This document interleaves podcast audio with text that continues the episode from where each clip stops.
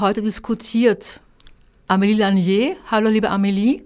Hallo, mit Monika und Herbie.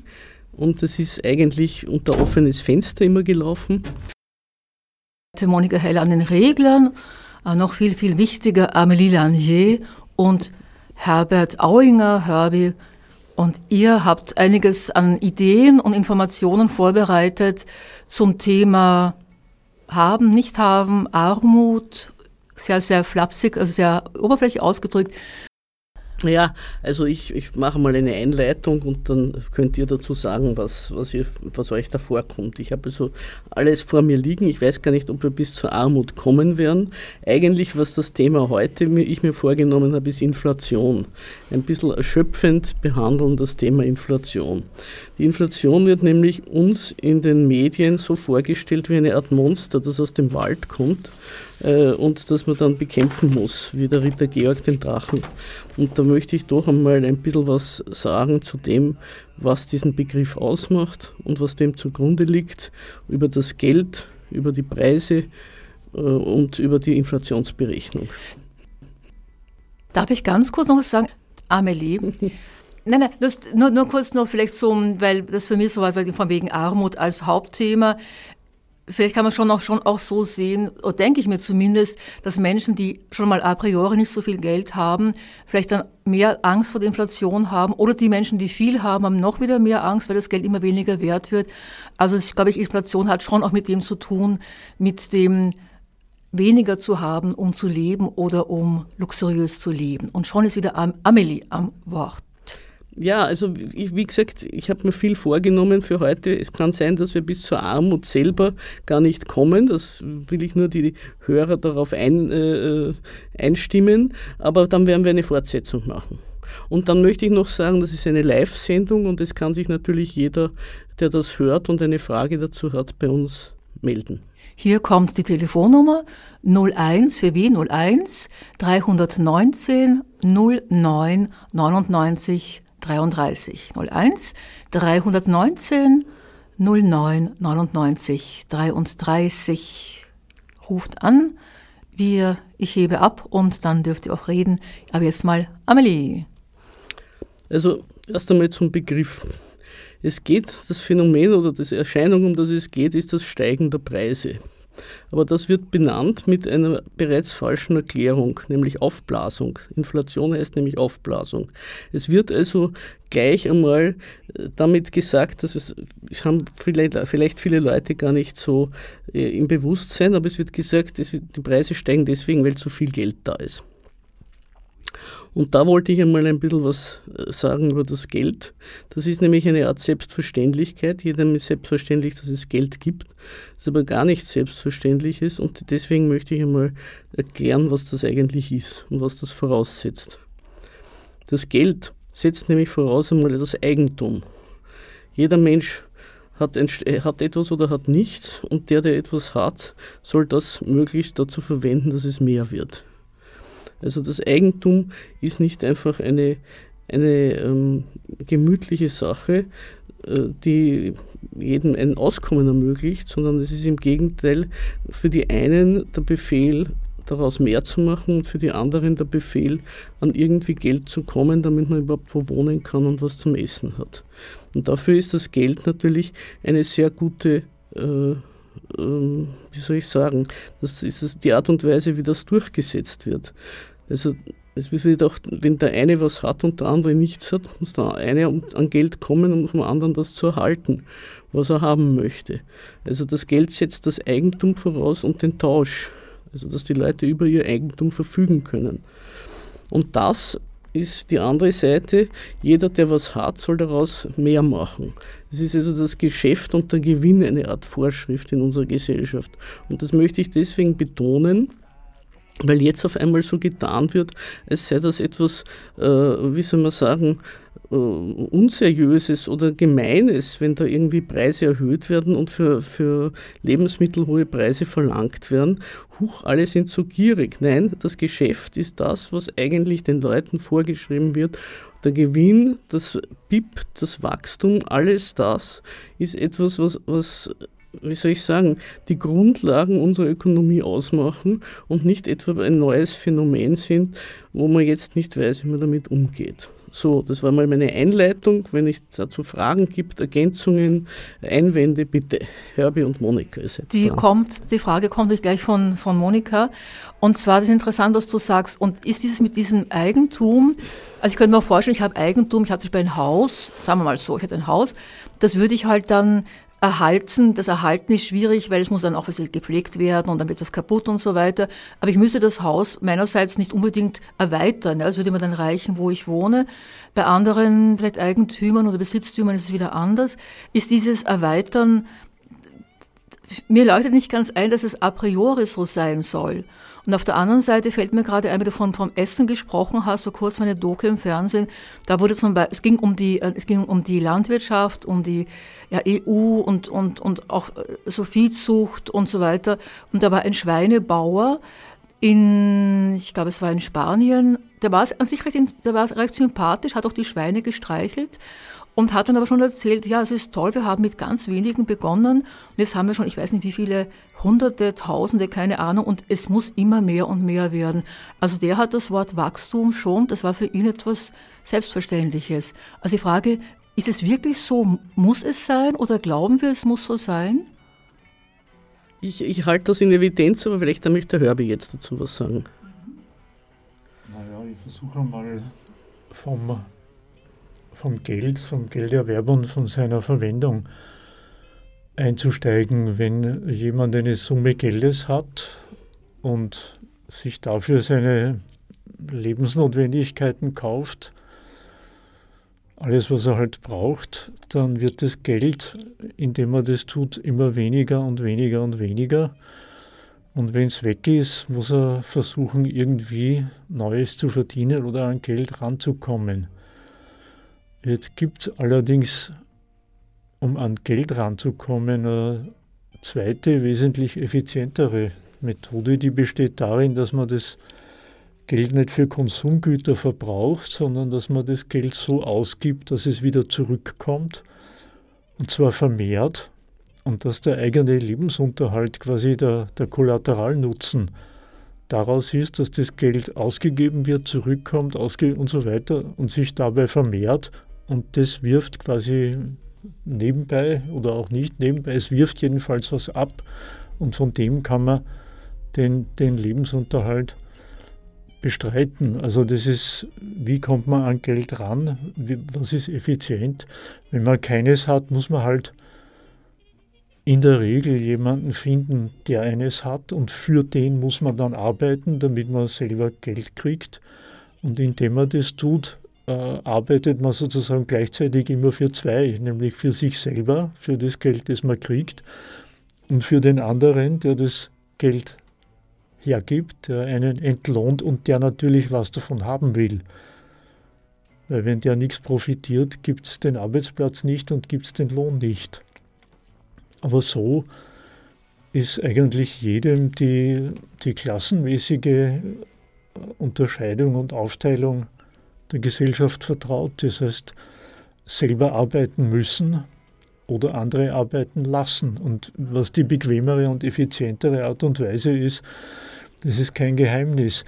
Äh, ich will dieselbe Überlegung nochmal an dem Hauseigentum durchführen, von, von dem du gesprochen hast, äh, weil ich auch immer, oder immer, weil ich im Moment im Hinterkopf habe, die ÖVP erzählt einem des Langen und Breiten, es muss doch möglich sein, Eigentum zu erwerben. Also in der Regel ist da ein Einfamilienhausgemeinde und das wird immer schwieriger.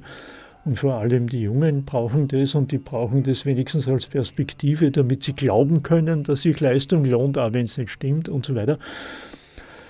Ja gut, das ist so eine Sache mit, mit Eigentum. Äh, an das vorher Gesagte anknüpfend, Eigentum, das diesen Namen verdient, ist, das, ist etwas, das was abwirft. Ein Zinshaus, das ist Wohnungseigentum, da kann der Zinshausbesitzer davon leben. Wenn man äh, das Eigentum für die eigenen Wohnbedürfnisse erwerben will, dann kettet man sich in der Regel 30 Jahre auf eine Bank, äh, an eine Bank mit allen Höhen und Tiefen der Zinsentwicklung. Und das ist quasi die, die schlechte Form des Eigentums, wenn man es selber benutzen will, weil dann muss man was fürs Eigentum, für das Eigentum tun. Auf der anderen Seite tut das Eigentum was für einen. Also da würde ich darauf beharren, Eigentum ist, dass es was abwirft, dass man davon leben kann. Und wenn man fürs Eigentum leben muss, dann hat man, naja, ein bisschen eh schon die Arschkarte gezogen, weil man halt dann ständig was fürs Eigentum tun muss und das heißt, das Geld muss woanders herkommen und man muss verdienen, damit man sich halt dann das Wohnen in dieser Form überhaupt leisten kann. Darf ich was dazu sagen? Hör, hör ich nur kurz. Das, ja, das sind ja schon, das ist interessant, das sind Überlegungen. Jetzt frage ich mich aber ein Eigentum. Angenommen, ich habe eine Eigentumswohnung, in der ich selber wohne. Das Recht, das wirft für mich nichts ab, weil ich ja selber verwende. Ich muss sie erhalten, das kostet auch viel Geld. Der Vorteil ist halt der, dass ich an und für sich nicht rausgeworfen werden kann, was bei einer Mietwohnung passieren kann wenn ich die Miete nicht zahle, also leider muss man eh meistens, außer man hat das geerbt oder einen Bauernhof, was auch immer geerbt, aber man muss dafür zahlen. Also so gesehen, ganz komme ich, es, es, es schon, gibt schon Varianzen oder irgendwie Abweichungen oder sagen wir so Nuancen, sagen wir so Nuancen. Und auch wenn ich jetzt angenommen ein Zinshaus besitze, muss ich auch investieren. Aber es stimmt schon. Das eine ist, dass kann ich Geld damit verdienen. Das andere ist, ich muss Geld geben, damit ich es behalten kann, damit ich wohnen kann. Ja. und, also, und nein, nein, jetzt möchte ich mal was sagen dazu. Also zu dem Grundeigentum, ihr habt es vorweggenommen, ich wollte eigentlich erst die Lebensmittel und dann das Grundeigentum äh, abwickeln, aber wir machen das jetzt umgekehrt. Zum Grundeigentum sagt der Marx irgendwo, es ist so, dass diejenigen, die Grundeigentum haben, die Möglichkeit haben, andere dafür zahlen zu lassen, dass sie überhaupt einen Platz auf dieser Erde haben. Die meisten Leute haben nämlich kein Grundeigentum. Jetzt ist äh, in Österreich gewesen lange Zeit ein Mietrecht und eine Mietzinsbindung, die das Wohnen zu einer Art, wie soll man sagen, man musste schon Geld zahlen und man musste auch Ablösen zahlen, aber es war doch eine Art von Sicherheit. Die waren unkündbar, die Wohnungen unter den Bedingungen des Friedenskronenzinses und da war das Mietverhältnis eigentlich eine gemütliche Sache. Das ist aufgehoben worden 1981 und seitdem gehen die Wohnkosten in die Höhe. Und es ist äh, den Banken auch damit ein zusätzliches Geschäft erschlossen worden, dass man die Leute ins Wohnungseigentum gedrängt hat.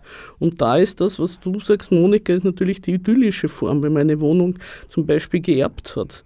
Aber die, die übliche Form heutzutage ist bei Wohnungseigentum oder Hauseigentum, das ist ganz gleich, ähm, dass man sich der Bank überantwortet und dann natürlich statt dem Hausherrn der Bank äh, zahlt den Preis des Geldes. Und da sind ja auch genug Leute Seite eingefahren. Und das ist von staatlicher Seite gewollt.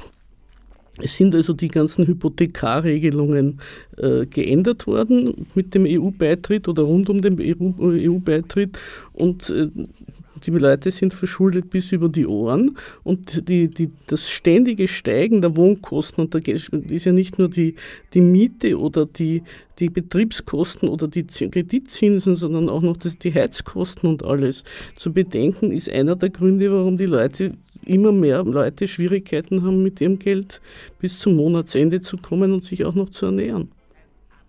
So, jetzt könnt wieder ihr was sagen. Jetzt bist du aber schon beim Thema Armut. also ein bisschen da bei dem, also Armut ist wegen dehnbar, nein, das ist also eben, sich etwas nicht, etwas nicht leisten können. Und er sagt mit der Inflation, also wie, wie, hängt, wie hängt das zusammen? Also. Wir kommen schon noch dorthin. Ja, okay, na gut, na gut.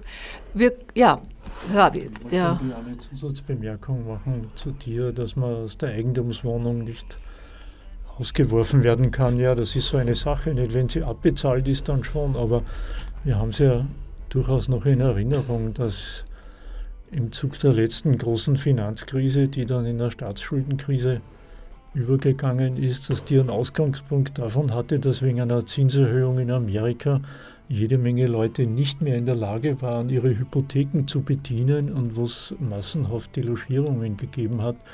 Das sind ganze Einfamilienhäuserviertel zumindest zum Teil platt gemacht worden, weil die Banken das nicht mehr verwenden konnten, weil die Sicherheit, für die es gedacht war, durch das Rutschen der Immobilienpreise sich auch nicht halten hat lassen und, das und so weiter und so ist alles noch in Erinnerung, nicht? hat sich fortgepflanzt, hat sich radikalisiert. Ja, ja, und eben das mhm. genau das, diese Scheinsicherheit, klar, wenn alles gut geht, klar, man hat ein eigenes Haus und freut sich und kann es auch weiter halten.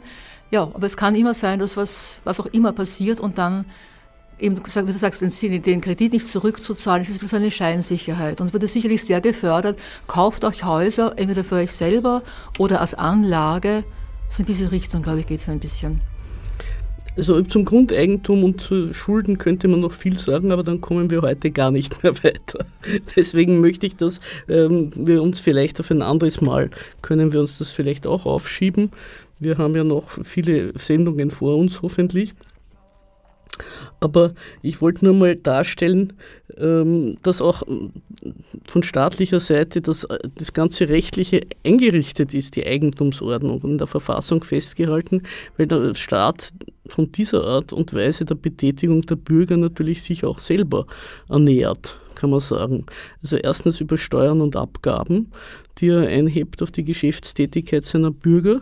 Da räumt er ab und mit Berufung auf diese Einnahmen, die er hat, kann sich der Staat dann auch verschulden. Also die ganzen, äh, das, was ein Staat sozusagen in der Welt darstellt, ähm, hat damit zu tun, was seine Bürger treiben.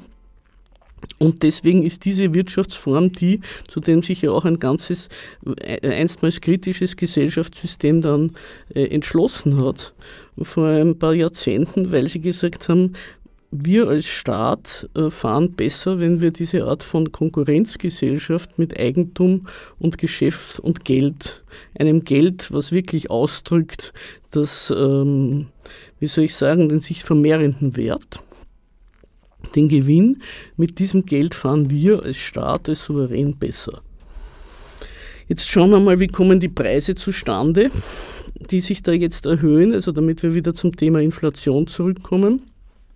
Das würde ich gerne am Beispiel der Lebensmittel ähm, äh, abhandeln, weil dann versteht man vielleicht auch, warum die steigen. Also erstens einmal gibt es eine Produktion. Bei den Lebensmittelproduzenten gibt es einerseits die kleinen Bauern oder Biobauern. Das sind Leute, die produzieren relativ aufwendig für ein äh, zahlungskräftigere Klientel, die sich mit ihrem Essen nicht vergiften möchte, sagen wir mal so, und äh, das Essen auch als Genuss betrachtet. Der größte Teil der Lebensmittel, aber die heute äh, bei uns verscheppert werden, die kommen aus großen agrarkapitalistischen Unternehmen und werden auch größtenteils quer durch Europa hierher gekarrt. Und die werden natürlich mit allen, da wird sehr viel Kapital investiert und die werden mit allen möglichen chemischen und sonstigen Dingen äh, versehen, damit sie schnell wachsen und auch halbwegs billig und äh, erwerbbar sind für die Leute, die von ihrer Arbeit leben müssen, also die kein Eigentum haben, was, sie, was ihnen die Bequemlichkeit gibt, sich aus dem Arbeiten anderer Leute zu ernähren. Das ist das eine. Also diese Leute bestimmen einmal die Preise die haben natürlich auch wieder, die wollen jetzt die Biobauern und die Kleinlandwirtschaft weglassen weil das, wie gesagt, äh, nicht der wichtige Teil ist der Lebensmittelproduktion heute. Aber die großen Agrarunternehmen, die brauchen halt äh, Düngemittel, äh, Insektenvernichtungsmittel, Bewässerung, Glashäuser, Arbeitskräfte, die das pflücken. Da hat sich zum Beispiel auch schon einiges getan in Sachen Preisentwicklung. Weil zum Beispiel, wenn in Südspanien Dürre herrscht und der Grundwasserspiegel immer mehr sinkt, müssen tiefere Brunnen gebohrt worden werden und so weiter. Auch die Arbeitskraft ist die Frage. Lange, lange Zeit sind da, ähm, vielleicht ist es heute auch noch so, Einwanderer in Halbsklaverei gehalten worden und in irgendwelchen Keuschen äh, untergebracht worden, wo ihnen mehr oder weniger fast das Dach auf den Kopf gefallen ist. Das war natürlich recht billig. Ähnliches ist übrigens bei uns üblich, wie man an diesen Pandemiezeiten gesehen hat und zum Beispiel der Spargelproduktion. Also das ist auch etwas, wo gedreht werden kann, aber wenn auf einmal diese ganze billige Arbeitskraft aus irgendwelchen Gründen nicht äh, kommt und man etwas mehr zahlen muss, gehen auch die Preise in die Höhe. Und dann ist das nächste äh, der Transport wenn die Lebensmittel von dort, wo sie am billigsten hergestellt werden, quer durch, die, quer durch Europa, und das, das meine ich wirklich ernst, ich hatte aus privaten Gründen bin ich öfters über die ligurische Autobahn gefahren. Das ist bei Genua die Autobahn, da kommt der ganze eine Agrarproduktion der iberischen Halbinsel, fährt da durch und man sieht an den Kennzeichen, dass die bis nach Litauen gehen. Also das wird wirklich quer durch Europa gekarrt und das braucht natürlich Treibstoff. Und wenn, das, wenn der Diesel auf einmal in die Höhe geht, schlägt sich das auf die Preise. Und das dritte ist der Handel. Der Handel äh, lebt halt davon, dass er billiger einkauft, als er verkauft. Und sie müssen halt auch mit ihren Preisen kalkulieren, dass sie sich irgendwo ein Körpergeld machen, halte ich durchaus für möglich. Aber die Art und Weise, wie jetzt getan wird, als würden sie die Preise aus reiner Willkür erhöhen und äh, sozusagen die Armut der Leute auf einmal jetzt ausnützen, das halte ich für eine ganz verkehrte und, und irreführende Schiene, weil umgekehrt kalkuliert der Handel, gerade die Supermarktketten ja so, dass sie die anderen ausstechen wollen über die Billigkeit des Preises. Also ist das ja auch nicht so, dass sie sagen, wir tun Jux und Dollerei die Preise erhöhen, wie es uns lustig ist. Die Leute zahlen es eh. Nein, sie müssen ja mit den anderen konkurrieren. Also habe ich jetzt ein paar Angebote gemacht, warum bei Lebensmitteln, äh, wie die Lebensmittelpreise zustande kommen. Und jetzt könnt ihr vielleicht wieder mal was sagen. Ja, ich wollte an das anschließen, was die Amelie schon erwähnt hat. Bis vor einem, eineinhalb Jahren hat sich halt ein gewisses Preisniveau heraus, herausgepegelt. Nicht? Ab und an versuchen Verkäufer mehr zu verdienen, indem sie Preise erhöhen, sofern die Konkurrenz das zulässt. Sie versuchen auch mehr zu verdienen, indem sie die Preise senken und dadurch den Umsatz ankurbeln auf Kosten anderer.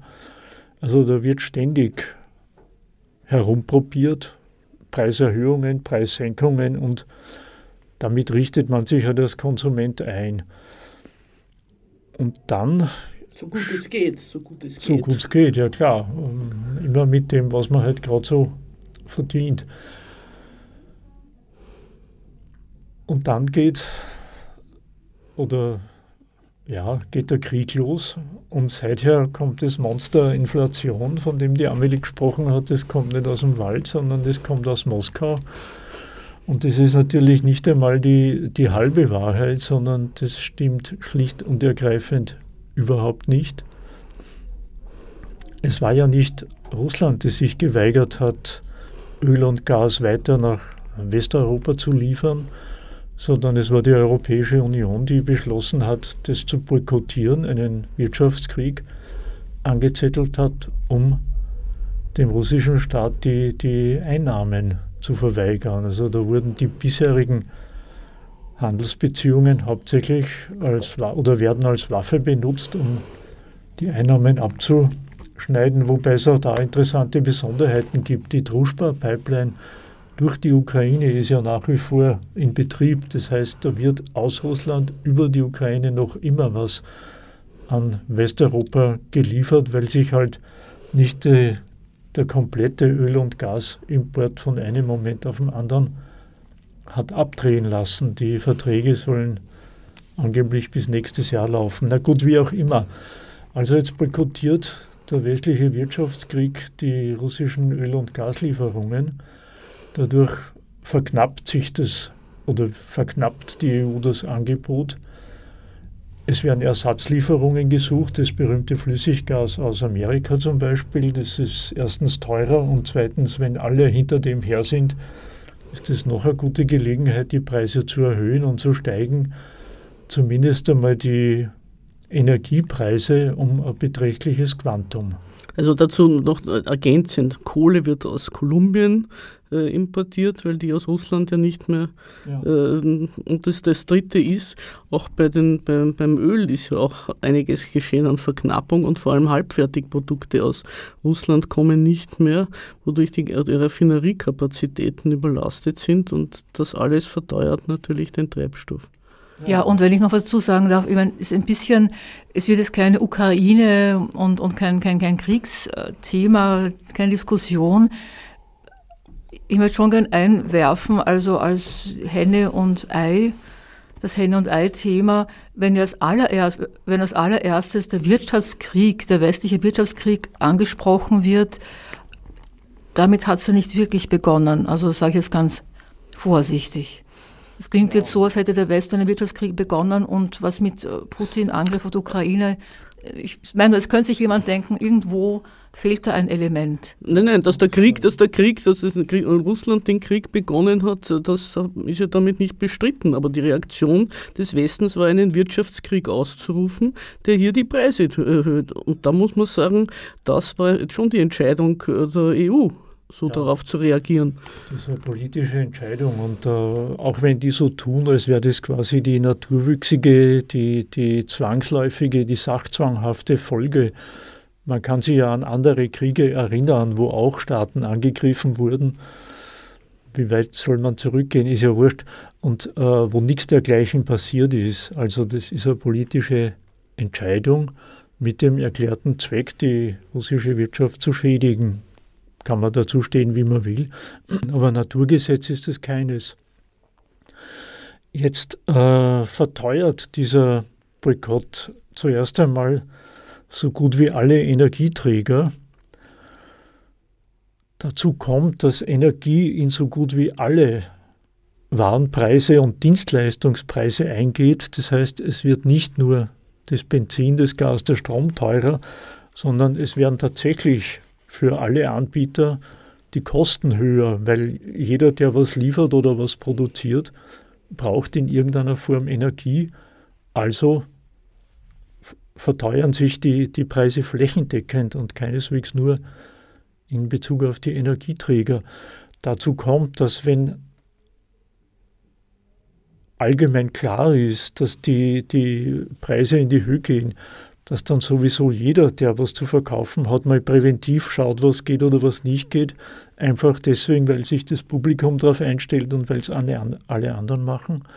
Dann gibt es noch die den ehrenwerten Beruf der Spekulanten, die dem Rechnung tragen, indem sie auf höhere Preise spekulieren und dadurch an der Preiserhöhung selber mitwirken, indem sie halt auf, auf Verdacht Lieferungen ordern, um sie dann teurer zu verkaufen. Und dann kann man ja auf Terminbörsen auf eine Preisentwicklung spekulieren oder wetten, ohne dass man mit den Produkten irgendwas zu tun haben will, außer dass man die die Kursnotierungen äh, beobachtet und dann zum richtigen Zeitpunkt verkauft. Dazu kommt auch noch, der Hörbe hat mir jetzt auf diese Idee gebracht, dass ja die EU ihren Energiemarkt liberalisiert hat. Da gibt es eine Energiebörse in Leipzig und äh, da ist das Spekulieren auf den Energiepreis als ehrenwerter Teil der Ökonomie und des Wirtschaftswachstums eingeplant gewesen. Das setzt sich ja natürlich jetzt äh, drauf auf die, auf die ohnehin schon durch die Sanktionen verursachte Energieknappheit und treibt die Preise weiter in die Höhe. Aber das ist auch wieder eine, eine Entscheidung der EU gewesen. Ähm, das hat, haben auch von russischer Seite hat's Kritiken gegeben damals. Die haben gesagt, das ist keine gute Idee. Die Energie ist eigentlich eine Leistung, die der Staat der Gesellschaft irgendwie zur Verfügung stellen sollte. Wir hatten ja mal eine verstaatlichte Energiewirtschaft in Österreich, vergessen wir das nicht. Und nicht ein Ergebnis oder nicht etwas, was man zum Gegenstand der Spekulation machen sollte. Ja, und da macht sich jetzt ein Unterschied, den wir vorher schon erwähnt haben ganz krachend bemerkbar, nämlich so, dass äh, jeder Supermarkt und jede Tankstelle ihre, die Preise täglich erhöhen kann, dass es aber notgedrungen Leute gibt, die das nicht können. Der Normalverdiener, der hat in der Regel äh, damit zu tun, dass einmal im Jahr Kollektivvertragsverhandlungen stattfinden und mit dem muss man dann zurechtkommen. Aber mit der Begründung in die Lohnverrechnung gehen, dass wieder mal was teurer geworden ist und dass man daher auch mehr Geld braucht, dieses quasi Durchreichen der Preise oder dieses Auto, naja, dieses Nachziehen wenn meine Lieferanten teurer werden, muss ich selber mehr verlangen. Das geht halt dummerweise bei der wahre Arbeitskraft nicht. Und darum ist übrigens auch nebenbei die Redeweise davon, dass alles teurer wird, die ist äh, mehr oder weniger oberflächlich bis grundfalsch.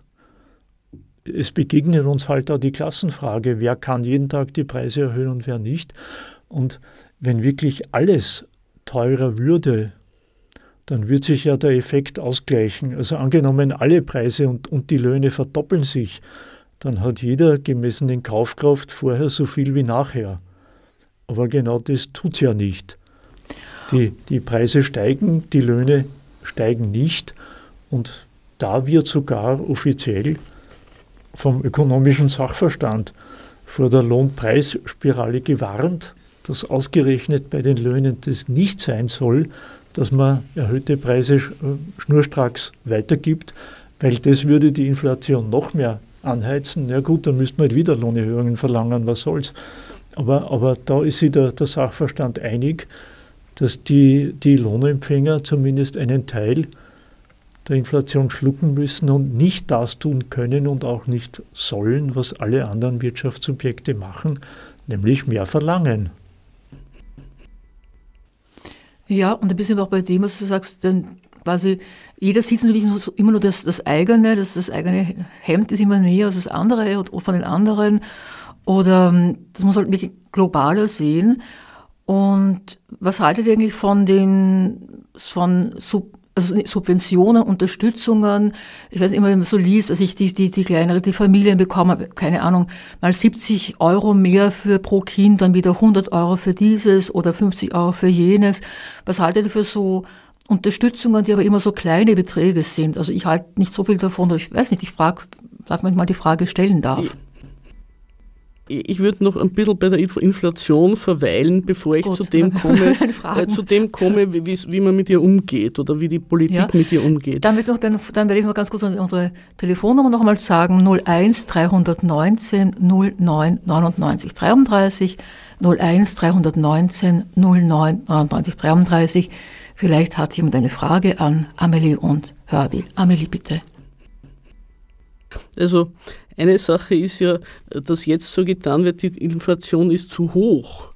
Aber das, das ist immer ein, ein Mangel von quantitativen Bestimmungen. Wenn man sagt, etwas sei zu hoch oder zu niedrig, wird immer die Frage ausgespannt, um was geht es eigentlich?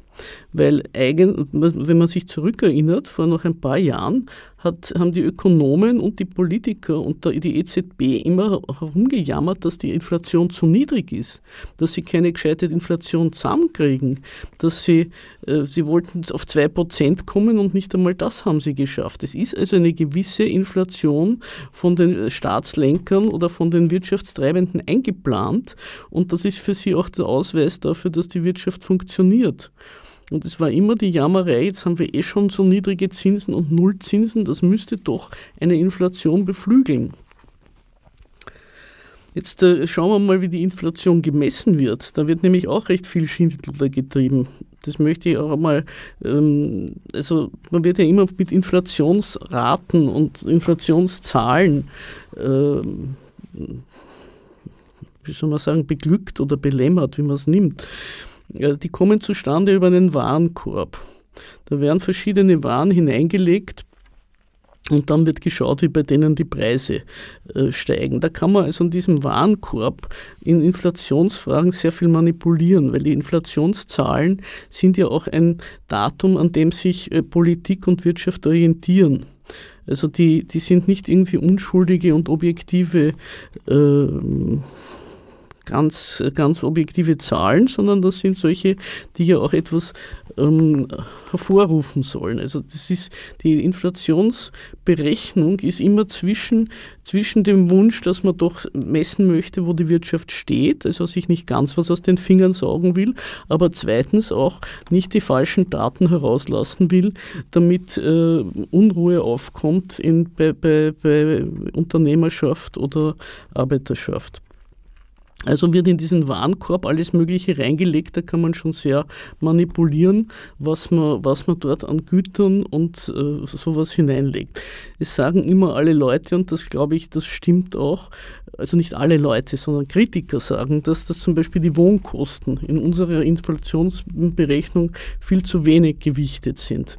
Also da kommen, sie sind zwar drinnen im Korb, und das ist das Zweite, aber wie weit man denen, welchen, welchen Anteil am Korb man diesen äh, Gütern, die dort hineingelegt werden, äh, zugesteht, da kann man auch sehr viel drehen. Jetzt wird auch zum Beispiel sehr viel äh, Schindluder getrieben mit Vergleichen. Es wird immer gesagt, äh, betätige ich mich manchmal an einem Forum im Standard und da werden immer die tollsten Zahlen herumgeschickt. Überall ist die Inflation niedriger wie bei uns. Stimmt nicht.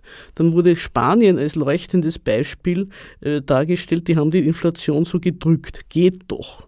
Jetzt ist gerade in Spanien die Regierung abgewählt worden und alle wundern sich, warum ist das geschehen, wo sie doch so gut mit der Inflation umgegangen sind. Da muss ich sagen, eine Inflation von 5,5 Prozent ist für die spanischen Geldbörsen auch sehr hoch. Also es ist nicht so, dass die, dass die Preissteigerungen bis zu einem gewissen Grade erträglich sind und ab dem dann, da wird es schwierig. In Ungarn tun ähm, regierungskritische Webseiten behaupten, sie hätten eine Inflation von 24 Prozent. Das kann auch nicht sein, weil dann wäre die Ökonomie bereits zusammengebrochen.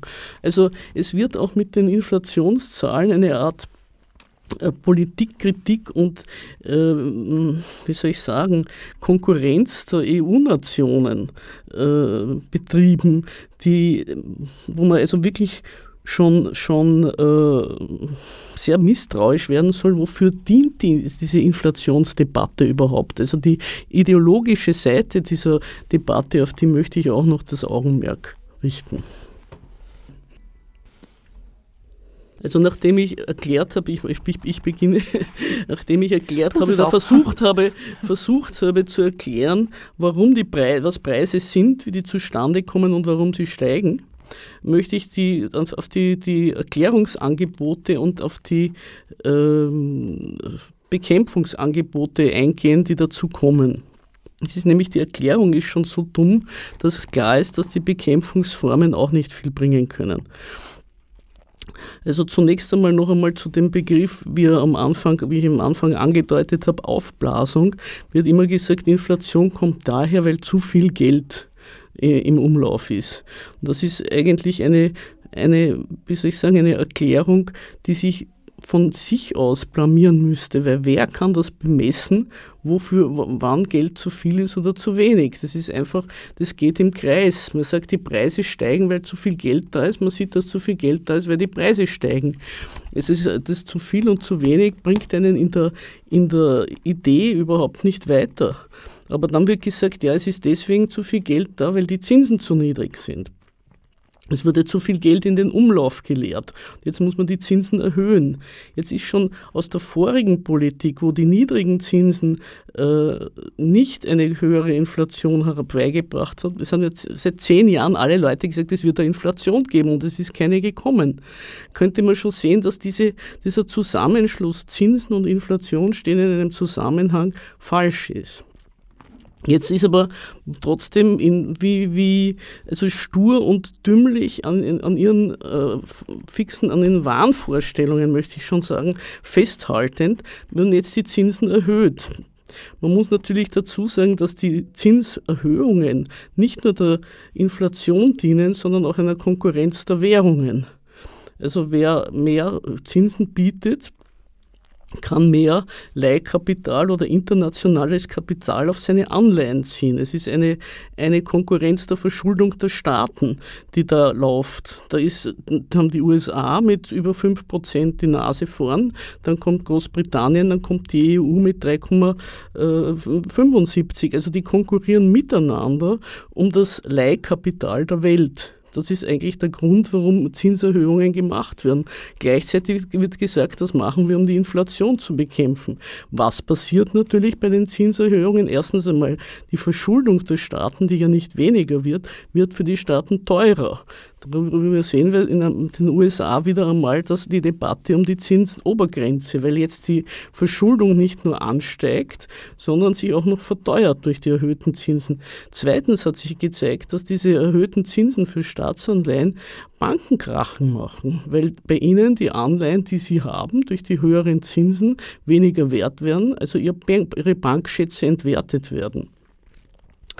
Und äh, daher kann man sagen, diese ganzen Zinsfragen tun von der Inflation überhaupt nichts hinzu und weg, äh, richten aber in der Ökonomie andere Schäden an. Und das ist das eine. Jetzt, nachdem auch bei den Zinsen sie alle schon ein bisschen verzagt sind, weil das erstens nichts bringt und zweitens schadet, kommen jetzt in Österreich eben die, die Vorstellungen, man sollte irgendwas subventionieren. Und da möchte ich an den Hörbe übergeben, weil der hat da gesagt, da hätte er was dazu zu sagen.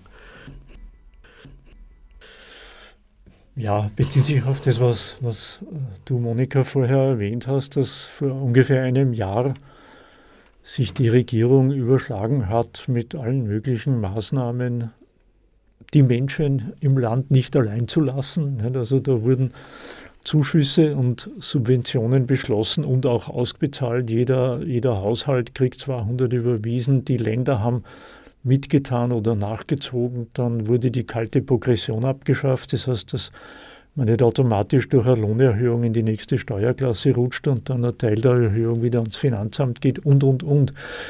Ich sehe das in erster Linie als Bekenntnis der Regierung, wenn die sich zuständig macht, wie gesagt, mit all diesen Geschichten, dann bestätigt sie im Grunde genommen ja die Wirtschaft, erhöht zwar die Preise, man kann der Wirtschaft aber nicht zumuten, durch Aliquot der Lohnerhöhungen das Ganze wieder abzufangen und zu kompensieren, sondern die Löhne, die sollen einmal ruhig laufen bis zu den nächsten Kollektivvertragsverhandlungen. Die, der, der Schaden für die Wirtschaft, der durch Lohnerhöhungen entsteht, der soll gering gehalten werden und da macht sich doch tatsächlich die Regierung, die öffentliche Hand ein Stück weit zuständig.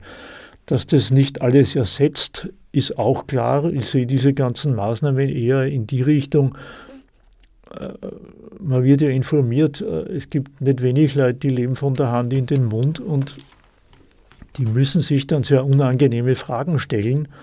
Die Sozialmärkte haben Zulauf, die Caritas äh, gibt Notstandsmeldungen aus und durch dieses ganze Zuschusswesen wird halt die die Senkung des Lebensstandards, äh, wie soll ich sagen, gleitend gemacht. Nicht? Man kann sich ein bisschen darauf einstellen, es wird ein bisschen was abgefangen und man darf sie jetzt auf einem, auf einem niedrigeren Niveau einrichten, wenn man es schafft. Aber auch hier ist die Härte doch eher die Ausgangslage, ja, Leute leben von der Hand in den Mund und wenn es einmal eine allgemeine Teuerungswelle gibt, wie gesagt, nicht nur Energie, sondern alles, weil es überall dranhängt, dann stehen Leute vor existenziellen Problemen. Das andere, was ich noch erwähnen wollte, das knüpft ein bisschen an die Geschichte mit dem Index an. Es häufen sich gerade im Moment die Zeitungsmeldungen, die sagen, für diese sogenannten Kategorie-Mieten, das ist eine eigene Abteilung im Mietengesetz, definiert durch Baujahr, das war die Übergangsregel, das war die Übergangsregelung zwischen dem äh, Friedenskronenzins ja. und den freien, äh, freien äh, Vereinbarungen. Da wurden die Wohnungen in verschiedene Kategorien eingeteilt. Ja. Das sage ich jetzt nochmal dazu für Leute, die das vielleicht nicht wissen. Ähm, ich glaube, die Kategorie D war die mit Klo am Gang. Und äh, die Kategorie C war die ohne Badezimmer, aber mit Klo innen. Die Kategorie A, die war schon immer irgendwie mit einer gewissen Quadratmeterzahl und äh, gut ausgestattet, war schon immer mehr oder weniger frei vereinbar. Mit Heizung, also Kategorie A war die Heizung dabei, bei B war die Heizung nicht dabei. Mhm. Und diese, diese, auf diese Kategorien, also eine Mieten, die in einem Zeitraum, würde ich einmal sagen, zwischen ähm, Ende, zweite Hälfte der 80er Jahre und Anfang der 90er Jahre noch äh, abgeschlossen wurden, weil seither ist das, glaube ich, auch aufgehoben worden. Ja. Da, da, da, auf diese Mieten bezieht sich das. Aber in unserem Zusammenhang das Wichtige ist folgendes. Sie überschlagen sich die Alarmmeldungen, dass für Kategorie Mietzinse die vierte, in Wörtern, die vierte Mieterhöhung innerhalb von 15 Monaten kurz bevorsteht. Das betrifft 130.000 Wohnungen angeblich. Und zwar deswegen, weil die, diese Mieten an den Verbraucherpreisindex gebunden sind. Das heißt, für die Sorte Wohnungseigentum gilt schon, dass quasi jede Teuerung automatisch durchschlägt, was für die Löhne nicht gilt. Und da macht sich diese Indexierung sehr, sehr, sehr zweischneidig bemerkbar, weil das läuft so. Also der Verbraucherpreisindex steigt und ab 5% steigen diese Kategoriemieten. Jetzt gehen die gestiegenen Kategoriemieten in den Verbraucherpreisindex ein und so treibt sich quasi die Mieterhöhungsspirale selber an. Die Mieten steigen wegen dem Index und der Index steigt wegen der auch wegen der Mieten. Und wenn er die 5% erreicht hat, steigen wieder die Mieten und so summiert sich das. Die, alle behaupten die vierte Mieterhöhung innerhalb von 15 Monaten, weil diese Mieten indexiert sind. Das heißt, das ist eine zweischneidige Sache. Da sollte man sich vielleicht ein bisschen davor fürchten, wenn die Mieten in den Index eingehen, in den Verbraucherpreisindex. Weil für diese spezifische Mietkategorie hat es brutale Folgen. Wobei es ein bisschen mich wundert, aber gut, ich habe es nicht so genau verfolgt, dass es so in, in so einem kurzen Zeitraum, ich weiß, ich höre es von vielen, ich erlebe ja, es selber auch, auch Mieterhöhungen, wobei, wenn ich es mir anschaue, dass es so schnell, diese 5% immer wieder überschritten werden, aber gut, da müsste ich es wirklich kontrollieren. Naja, das ja, ist die Frage, wie, wie, wie hoch der Verbraucherpreisindex kurz vor der Teuerungswelle war. Ne? Der ist, sagen wir, bei 4%, dann der erste Schub über 5 Erhöhung dann geht es weiter. Wir waren ja knapp am zweistelligen Bereich, also wieder mhm. 5% nächste Erhöhung. Und die behaupten, das ist jetzt vier, viermal im, im ja, ja, wir hatten, wir hatten ja offiziell über 10% einmal voriges Jahr und ja. dann derzeit sind wir, glaube ich, auf 8,9. Also das, da kommen schon leicht diese 5%. Äh, ich weiß auch nicht, wie oft. Äh, das, dieser Index wird, glaube ich, monatlich erstellt. Wird also da, da, dann ja. wird das, äh, da, das kommt das schon zusammen. Also das, das ist eine interessante Ergänzung. Und da ging es mir auch wieder um die, um die alte Geschichte. Für diese Sorte Wohnungseigentum ist die automatische Mieterhöhung im Vertrag drinnen, was für den Arbeitsmann und die Arbeitsfrau natürlich nicht machbar ist, weil das wäre die gefährliche Lohnpreisspirale. Aber die Mietindex-Mietspirale, die funktioniert offenbar. Und dort geht's. Wobei man sagen muss, das ist für den Kategorienzins eben deswegen diese Bindung gemacht worden an den Index, weil es dort nicht frei vereinbar ist. Also wir wissen ja gar nicht, wie die frei vereinbarten Mieten erhöht worden sind. Wenn normalerweise die, die, die Dreijahresbefristung nimmt überhand, das heißt, in drei Jahren wird neu verhandelt. Man kann sich gern ausrechnen, wie sich das darstellen wird für alle, die in dem Zeitraum neu verhandeln müssen. Also man kann es in den Mietvertrag hineingeben, dass eben bei, immer wenn die Inflation mehr als 50 Prozent betragen, seit der letzten Erhöhung, das ist nämlich auch wichtig, dann kann, kann an sich wieder erhöht werden. Es muss nicht, aber es kann erhöht werden. Ja. Aber es ist auch immer die Frage, wo man beginnt zu rechnen. Wenn ich beginne, ich muss aber dort rechnen, also von, von der Miete ausgehen, die also der letzte Stand und nicht, manchmal kann es nämlich sein, dass die Inflation dann ziemlich hoch ist, aber wenn man sich genau ausrechnet von der einen Erhöhung zum nächsten Mal, dass es dann noch immer nicht 5% sind. Also es ist ein bisschen, aber gut, das, das ist jetzt eine, eine mathematische, eine mathematische. Ja, so, wir haben nochmal 26,7, na, wir haben 26,45 Minuten, also das geht sich gar nicht wir, aus. Wir, wir, wir, werden uns bemühen, da noch diese 26 Minuten auch auszufüllen. Zu den Subventionen kann ich nur sagen, anschließend an das, was wir bis jetzt gesagt haben, dass äh, das in zwei Richtungen enden wollend ist, die, die Unterstützungen von staatlicher Seite. Einerseits lösen sie ja das Problem nicht. Die Inflation wird ja dadurch nicht niedriger. Also das ist, wenn man jetzt die Inflation abfedern will, ist es ein Ende-Nie-Programm. Aber es tut an den Ursachen der Inflation überhaupt nicht rütteln, sondern nur die Wirkungen derselben abfedern. Zweitens einmal der, wird das eben aus dem Staatssäckel bezahlt und dass der, die, der moderne Staat und die EU nur mehr einen ich weiß gar nicht mehr, wie geringen Teil ihrer ähm, Ausgaben aus ihren Einnahmen finanzieren und den Rest aus Verschuldung, ist ja auch bekannt seit der letzten Finanzkrise. Das heißt, äh, der Staat strapaziert seine Verschuldungsfähigkeit, um seine Gesellschaft zu subventionieren, ähnlich wie in der Pandemie. Also ist das auch etwas, man weiß nicht, wie lang das äh, möglich sein wird. Ich meine, Österreich hat vor äh, das ist auch schon wieder acht oder äh, sieben oder acht Jahre her, es hat mich sehr gewundert, eine mehrmals hundertjährige Anleihen ausgegeben. Da haben also die Gläubiger darauf vertraut, dass Österreich in 100 Jahren noch besteht. Der Staat ist gerade einmal so alt. Und äh, dass es auch dann seine Verbindlichkeiten bedienen kann.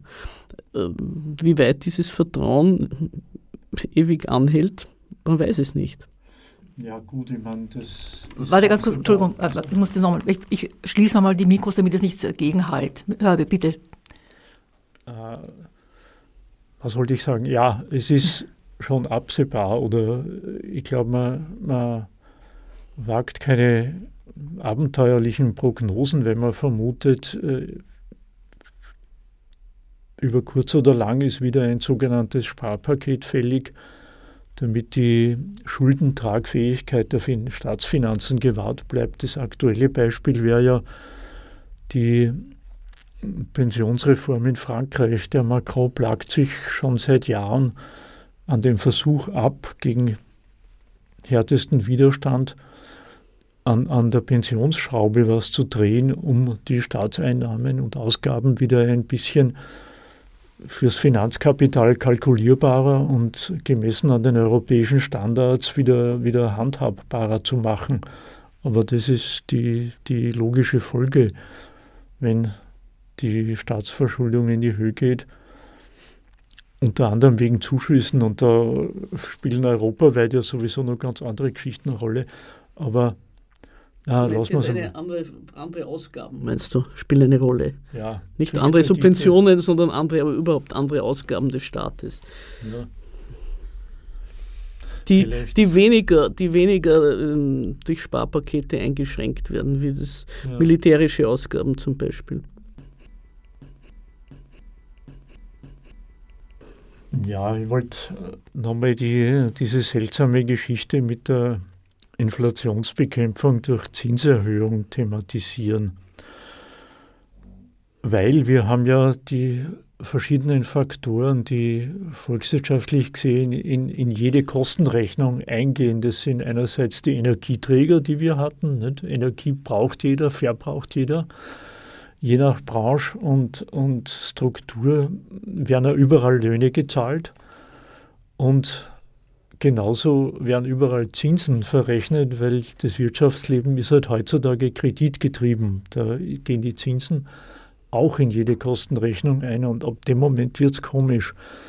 Wenn die Energiepreise steigen, dann befeuert das die Inflation und das ist schlecht. Wenn die Löhne steigen würden, dann würde das die Spirale in Gang setzen und das wäre auch schlecht. Wenn die Finanzierungskosten steigen, indem die Zinsen steigen, dann soll das den gegenteiligen Effekt auslösen, dass das die Inflation bekämpft. Und da fragt man sich schon, wie soll man sich das denken?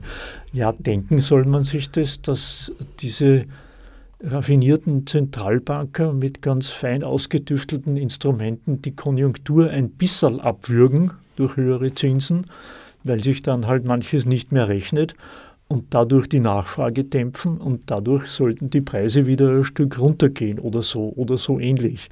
Aber ich kann mich nur nichtsdestotrotz wundern, bei der allgemeinen Preiserhöhung durch eine Zinserhöhung geht das Wirtschaftsleben runter. Das tut es ja auch, wenn die, die Energiepreise steigen. Das hat ja auch so ähnliche Konsequenzen. Also das ist ein bisschen sehr rätselhaft und die Geschichte dass die Zentralbank das ganz raffiniert runterbremst, sodass die Rezession gerade vermieden wird. Die hat zumindest in Deutschland nicht geklappt, weil dort ist man jetzt mehr oder weniger offiziell in einer Rezession, Rezessionsphase, weil das Wachstum unter Null ist. Das ist die, die eine seltsame Geschichte. Und die andere Geschichte ist, das war vorher noch die Anspielung, es gibt ja den Staat, der setzt seine Ausgaben je nachdem, worum es geht, manchmal absolut und schert sich überhaupt nicht um die Zinsen. Und wieder in Deutschland hat man ein 100 Milliarden Rüstungspaket aufgelegt und hat es als Sondervermögen definiert, auch wenn das lauter Schulden sind. Also da wird die, Schuld, die Verschuldung Zins hin, Zins her maßlos vorangetrieben. Man kann ja gern sagen, aufgebläht. Dazu kommen noch die Subventionen für die Ukraine und auch die Subventionen für den Konsumenten. Und das alles läuft völlig quer zur Vorstellung mit einer genau ausgetüftelten Zinserhöhung könnte man die Konjunktur so weit runterbremsen, dass sich dann hoffentlich vielleicht wieder ein bisschen der, der Preisauftrieb einbremst. Aber das nur nebenbei. Die eine Wirkung hat die Amelie erwähnt. Ja, die eine Wirkung hat es schon, wenn die Zinsen steigen, dann wird der Währungsraum international attraktiver, dann steigt vielleicht die Währung, das ja. Aber wie ausgerechnet durch dieses Voodoo-Zeug gezielt die Inflation zurückgefahren werden können soll, wenn die eine, die Finanzierungskosten steigen und, und das den gegenteiligen Effekt hat, und so weiter. Gut, alles also, gesagt. Ich würde das, will das nur noch zusammenfassen, was der Herbie sagt. Ich sage, es ist eine Wahnvorstellung, die gegen jegliche Faktizität immer wieder ähm, äh, verbreitet, auf Universitäten gelehrt und in einer Art Gehirnwäsche äh, durch ständige Wiederholung glaubwürdiger sein, werden soll, dass eine rein quantitative Maßnahme äh, äh, irgendwie in, diesen, in dieser Form an etwas, was qualitativ ganz anders bestimmt ist, aber etwas ändern soll. Also, und das alles dann, äh, ob, ob das, das als Feinabstimmung auch noch verkauft wird, ob man jetzt äh, die Quantitäten ändert oder nicht ändert, das ist so ein, ein, ein dümmlicher Akt, ja. Und das wird als wahnsinnig schlau verkauft. Also das sagt einiges aus über den Stand der Wirtschaft, der ökonomischen Wissenschaft und der Debatte, wie die Wirtschaft, von der wir alle abhängig sind, gehandhabt wird. Also das, das ich denke immer an den Jim Morrison, Madmen are running our prison. Den Anruf haben, weil wir schalten gleich auf Sendung, wenn jemand so mutig ist und anruft. Hallo? Ja, grüß Gott, hallo. Eine Anruferin, wunderbar. Gibt es Eine Fragen? Gibt es ich ähm, möchte auf einen sehr interessanten Punkt kommen, weil ich bin an der Sendung jetzt hängen geblieben, picken geblieben, weil Amelia am Anfang folgenden Satz sagte, Geld ist gleich Eigentum. Und da hätte ich eine Frage an euch, wie ich darüber denkt, weil äh, ich glaube, genau das ist heute das Problem, dass Geld das überhaupt nicht mehr darstellt. Ich habe das Gefühl, dass Geld auf einen Punkt gekommen ist, wo es sich selbst darstellt. Sich selbst auf- oder runterwertet und mit sich selbst spielt. Und das empfinde ich als eine sehr, sehr bedrohliche Spirale, die auch in den Kryptowährungen gipfelt und in einfach Spielen, wo Geld ähm, ein Eigenzweck geworden ist und nicht mehr das äh, Gleitmittel des Handels oder das, was, wofür es eigentlich dann als flexibles Mittel erfunden wurde. Und man mhm. kann natürlich jetzt lang diskutieren, äh, wie genau die Krieg in der Ukraine zu handeln ist und wie die EU hätte reagieren sollen. Das ist ein sehr, sehr langes Gespräch, aber es geht ja tiefer. Ich finde, diese Verselbstständigung der, der, der Geldbewegungen ist ein tieferer Grund für sehr viele Krisen und meine einfache Vorstellung ist, dass nur Staaten das in den Griff bekommen könnten durch einer guten äh, Sozialpolitik, also Sozi der Sozialstaat könnte das eventuell vielleicht in den Griff bekommen. Ich bin mir nicht sicher, ob das geht. Und da wäre ich gespannt, ob ihr in diese Richtung auch mitdenken wollt. Ein interessanter Einwand. Ich wollte nur sagen, meine ursprüngliche, meine Einstiegsstatement äh, war, dass das Geld auf dem Eigentum beruht. Also nicht, dass es mit ihm gleichzusetzen ist. Nicht? Aber du hast natürlich recht, dass sich das Geld von, seinen, von allen Wertbestimmungen, die an, an tatsächliche Waren oder an Grundeigentum auf dem Fußen gelöst hat teilweise. Und äh, die Krypto... Sehe es als problematisch, dass das Geld immer weniger überhaupt etwas Reales darzustellen vermag. Es entkoppelt sich und es wird zum Monstrum an, an und für sich und kein Mensch äh, blickt das auch. Äh, der ganze Humbug ist ja wirklich äh, äh Hexenkessel, was da in den großen ja. Banken abläuft und das ist sehr entmenschlich. Nur da sollte man, glaube ich, eher vorsichtig sein, direkt das Eigentum als Geldgleichheit eben zu erwähnen, denn ähm, wenn das jemand hört, dann wird gleich das Eigentum verteufelt. Das ist aber gar nicht der Punkt.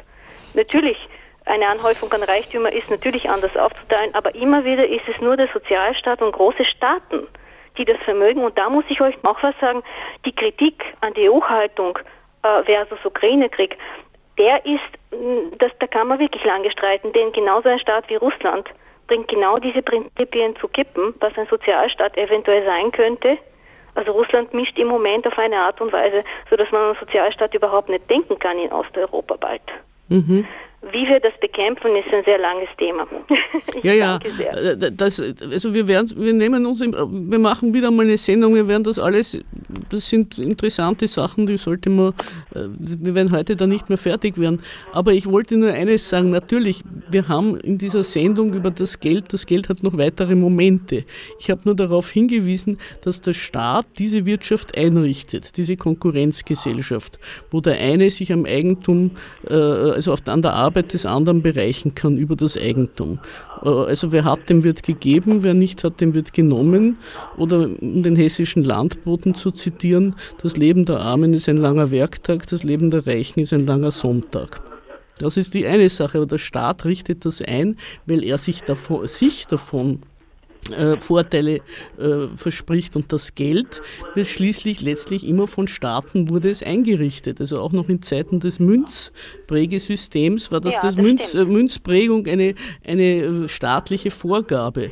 Und äh, auch das Papiergeld wurde vom Staat eingerichtet, um sozusagen den, das Geld als Zirkulationsmittel handhabbarer zu machen und sich äh, weitere Mittel zu verschaffen. Jetzt sind sie in einer weiteren Stufe, äh, wo das Geld ja schon als Kredit, also nicht mehr als einfach Geld, was gedruckt wird, äh, herauskommt, sondern wo es schon mit Zins behaftet als Anleihe mehr oder weniger auf den auf den äh, ähm, auf, auf, das, auf die Bühne tritt, ja, auf die auf die Bühne. Und mit diesen Maßnahmen setzen ja die Staaten selber die Schritte, wie sich das Geld von der tatsächlichen Produktion emanzipiert weil sie selber daran interessiert sind, sich ein Mittel zu schaffen, mit dem sie sich finanzieren können. Das heißt, die Kryptowährungen sind nur die Folge dessen, dieser Emanzipation. Und ich finde das nicht, äh, nicht in dem Sinne, wie du sagst, bedenklich, sondern ich finde es erstens logisch und zweitens eine interessante, eine interessante, ähm, wie soll ich sagen, Konkurrenz ob es wirklich möglich ist, ein Geld durchzusetzen, was keine staatliche Macht hinter sich hat. Weil letztlich ist das Geld ja deswegen gültig, weil der Staat sagt, mit dieser Währung musst du hier zahlen. Dadurch ist überhaupt das Geld, weil Staaten dieses, diese, diese Zettel, diesen Zetteln ihre, ihre ähm, wie soll man sagen, ihre Macht aufdrucken und aufdrücken und darauf ihre Gesellschaft auf dieses Zahlungsmittel verpflichten. Deswegen ist überhaupt ein Papiergeld möglich, das keinen Wert hat. Und deswegen ist, ja. deswegen ist das ganze Kreditwesen möglich, weil sich da der Staat auch von dieser, ähm, wie soll ich sagen, Bindung des Geldes an die Waren gelöst hat, indem er es so einem mit, mit Zins behaftet hat. Äh, also er hat sich sozusagen ja. äh, der, der Staat... Könnten wir, könnten wir vielleicht, wenn die Anruferin noch was dazu sagen möchte, es geht nur darum, dass es akustisch angenehmer ist ohne den Hintergrund.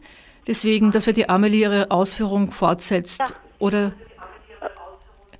das also ich, äh, letztes Wort, ich lege dann gleich auf, ja? weil ich höre euch eh. Mhm. Äh, wenn die Kryptowährung, die Kryptowährung ist ja interessant auch, tatsächlich ein sehr, sehr spannender Kapitel, aber ich denke, das Ziel ist immer noch, die Geldmittel an realen Werten zu binden, denn im Moment äh, ist das nicht der Fall.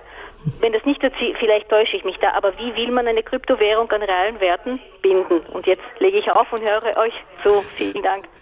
Okay, ich danke noch vielmals für den Anruf und für die interessante Anregung. Dankeschön. Also, schon. So. Was, ich, was ich dazu noch sagen möchte als Abschluss, der, äh, die, das staatliche, die staatliche Maßnahmen und das staatliche äh, Geld kann schon deswegen nicht gegen die Kryptowährungen bestehen, weil es ja selber alle Grundlagen gelegt hat, damit Kryptowährungen überhaupt möglich werden. Das Staat selber hat ja die Emanzipation betrieben. Und es gibt übrigens äh, seit geraumer Zeit, und ich weiß sogar in hohen Bankierskreisen, Versuche und Überlegungen, wieder irgend so etwas wie eine Bindung einzuführen. Es ist ja auch der Dollar mehr oder weniger nach der Aufgabe der Goldbindung, und das war die letzte Währung, die noch eine Goldbindung hatte, ist, äh, hat er sich mehr oder weniger an das Öl gebunden. Deswegen waren die US-Regierungen immer so happig, wenn jemand Öl nicht in Dollar fakturieren wollte. Auch das geht langsam, habe ich den Eindruck, äh, flöten. Also äh, es ist fast unmöglich, wieder irgendeine Rückführung auf eine tatsächliche Commodity, auf eine Ware einzuführen. Aber das wäre jetzt wirklich ein Thema, da sind wir ganz weit weg von dem, was eigentlich unser Thema war. Inflation. Wobei, ja, Inflation, wobei es interessant ist, dass das Thema kam, nur ganz kurz, weil ich habe, bevor wir unsere Sendung begonnen haben, an, an einen Film gedacht, das, der war vor, vorgestern noch eine Wiederholung, egal. Ich kann mir nur an eine Szene erinnern, wo eine, irgendeine Finanzexpertin, aber ein junges Mädel oder eine Controllerin entdeckt irgendwelche Machenschaft oder Unregelmäßigkeit in einem Betrieb oder einem großen, großen Konzern sogar auf oder will das aufdecken und spricht dann mit einem und sagt, ja, aber es ist irgendwie so ungerecht alles und so und um eben, damit mehr Gerechtigkeit herrscht und weniger Armut und so weiter, was wäre die Lösung, wird sie gefragt und sagt sie, naja, unter anderem Kryptowährung. So interessant, dass es so als soziale Maßnahme das Wort Kryptowährung fiel. Nur so, als Anhang für die, eine der vielen nächsten Sendungen. Ja. Also Kryptowährungen könnte ich mir vorstellen, da, da mal was drüber zu machen. Das mhm. halten wir uns. Ich wollte nur einen abstrakten Gedanken einfach dagegenhalten, dezidiert dagegenhalten gegen einen Anruf. Äh, ich glaube herausgehört nicht gegen den haben, Anruf, nicht gegen den Anruf, sondern gegen einen der Gedanken. Wir ja, sind sehr dankbar für den Anruf. Ja, ja. äh, glaube herausgehört zu haben, dass die Vorstellung war, eigentlich müsste das Geld ein bloßes Hilfsmittel sein im Dienste der Warenzirkulation, damit der, der, das Tauschen, Kaufen, Verkaufen besser klappt.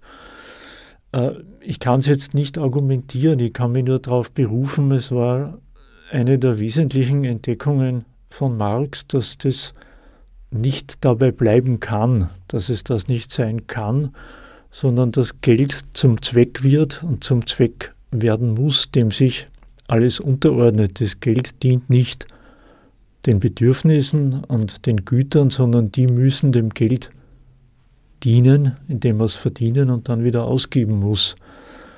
Aber die Beweisführung kriege ich im Moment beim besten Willen nicht hin. Und was die Kryptowährungen betrifft, nur äh, äh es entbehrt doch nicht einer gewissen Ironie, dass das wesentliche Medium der Kryptowährungen die reine Spekulation ist. In die Welt gekommen ist doch das von, von wie, äh, wie hat der Kassen? Äh, Nakamoto, Satoshi?